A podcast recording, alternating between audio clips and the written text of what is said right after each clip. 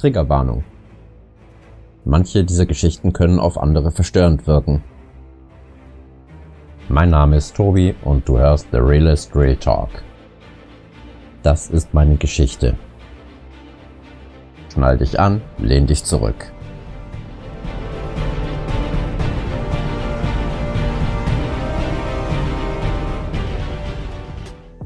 Waren ja stehen geblieben bei dem Punkt, dass ich in die Adula Klinik gegangen bin in Oberstdorf und dort hatte ich so die Ansätze gelernt, wie ich gut für mich sorgen kann. Ich könnte jetzt chronologisch weitermachen, allerdings sind das alles so viele Themen in einzelnen Bereichen, dass ich das gar nicht schaffe, alles aufzunehmen, aufzuschreiben und auch zu ordnen. Also ich bitte da um Verständnis, wenn irgendwie mal Sachen unvollständig sind und auch Nachträge kommen. Aber dafür gibt's ja auch die Interaktivfunktion, zumindest bei Spotify, wo ihr auch Fragen zur Folge reinschreiben könnt. Ich werde das in dieser Folge wieder aktivieren. Ich bin jetzt 36 Jahre alt und manchmal fühlt es sich an, als wäre ich 50 oder 60. Zu viele Erinnerungen, zu viele Ereignisse, also es ist für mich auch nicht immer leicht.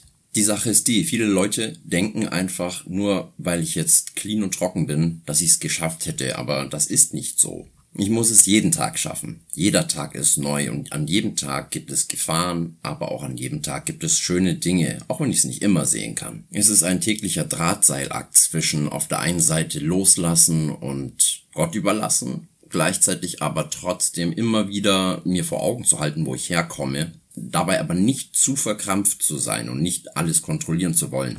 Beide Extreme sind nicht gut.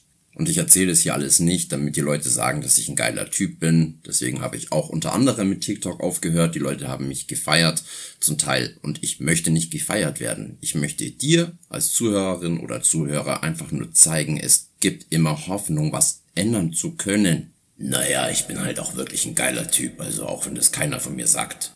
Nein, Spaß beiseite. Ich möchte dich einfach ermuntern, ermutigen, dass du einfach deine Babyschritte, wenn es Babyschritte sind, machst und deinen Weg verfolgst. Und du wirst wirklich erstaunt sein, wie viel sich bei dir im Leben verändern kann, wenn du an kleinen Stellschrauben ein bisschen etwas veränderst. Wie sah mein Alltag als Süchtiger aus? Das, woran ich mich noch am besten erinnern kann. Die letzten sechs Jahre des Konsumes, da war ich substituiert.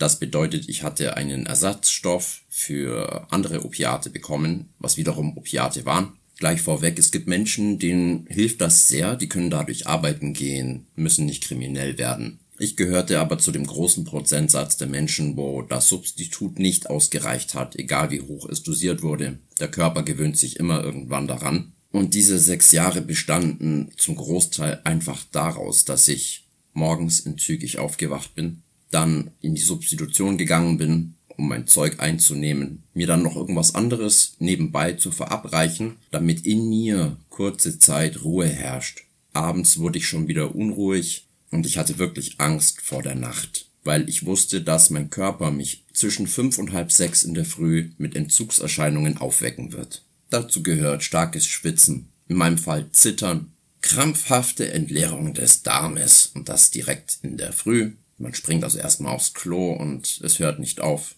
Gelegentlich kommt es auch oben raus und danach bin ich wieder in die Substitution, habe diese Erscheinungen weggemacht und das Tag ein, Tag aus, Jahr ein, Jahr aus. Ich habe mir jahrelang wirklich gewünscht, einfach zu sterben, einfach nicht mehr aufzuwachen und das ist auch wirklich nicht ein Leben, das ist in meinen Augen für mich wert war, gelebt zu werden. Und die Sache ist die, dass mir diese Angst immer noch in den Knochen sitzt. Ich habe eine scheiß Angst davor, dass ich dort wieder hin zurück muss. Und das ist auch gut so. Denn, sind wir mal ehrlich, es wäre ganz schnell wieder so. Es heißt, die Sucht holt einen dort ab, wo man aufgehört hat. Ich bin ein Stück weit dazu verdammt, möglichst bewusst zu leben, möglichst klar zu sein. Für andere gibt's so Ausflüchte, dass sie einfach sagen, ich trinke mal ein Bier, ich kiff mal ein. Das gibt's für mich nicht. Ich bekomme alles möglichst ungefiltert mit und das ist auch gut so. Es kann auch schwierig sein für mich in einer Welt, die völlig durch und durch süchtig ist, klarzukommen. Alles bei uns ist auf Konsum ausgelegt. Du und ich, wir sind Konsumenten. Wir konsumieren Marken, bestimmte Waren, Musik, wir konsumieren Filme, wir konsumieren. Wir machen immer irgendwas weg, um unsere Zeit zu vertreiben,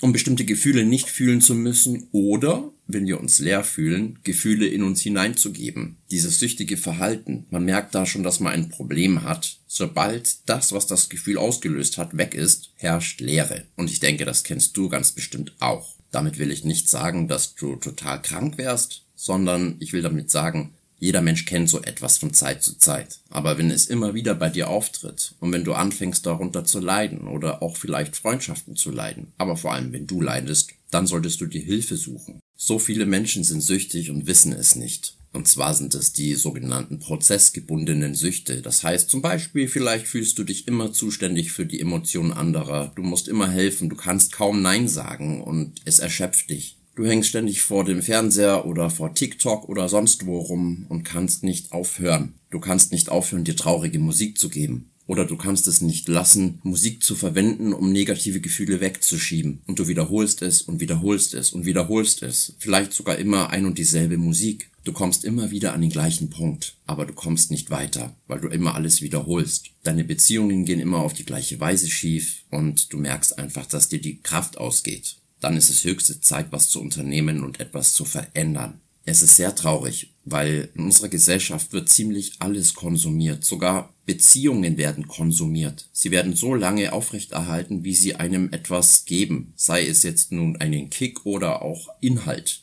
Irgendwann sind diese Beziehungen leer konsumiert und dann ist Leere da. Und dann braucht man was anderes, was genau an diese Stelle tritt. Also es ist nicht nur ein Thema von Menschen, die Drogen nehmen. Ich habe dieses große Geschenk, diese Gnade bekommen, dass ich ganz offensichtlich Suchtprobleme habe. Ich habe äußerlich sichtbar Drogen genommen und das war etwas, das ist greifbar. Aber diese Verhaltenssüchte, die sind sehr schwer aufzudecken. Und man kann es nur selbst bei sich erkennen, wenn man ehrlich mit sich selbst ist. Weil auch mir als früheren Junkie, da konnte man viel erzählen. Ich hielt mich nicht für jemanden, der ein Problem hat. Ich war bereit, alles zu verändern.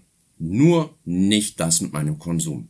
Und leider ist es bei vielen anderen Geschichten auch der Fall, dass Leute immer wieder an die gleiche Wand fahren, sagen, ich ändere alles, aber nicht mich. Vielleicht kannst du dir von dieser Folge mitnehmen, dass du mal in dich hineinschaust und dich reflektierst und guckst, wo kannst du an den Stellschrauben drehen und etwas verändern. Professionelle Hilfe ist genau für solche Dinge da. Ich mache auch Therapie und ich finde nicht, dass das eine Schande ist. Es ist eher eine Schande, wenn man ein Problem hat und nichts tut.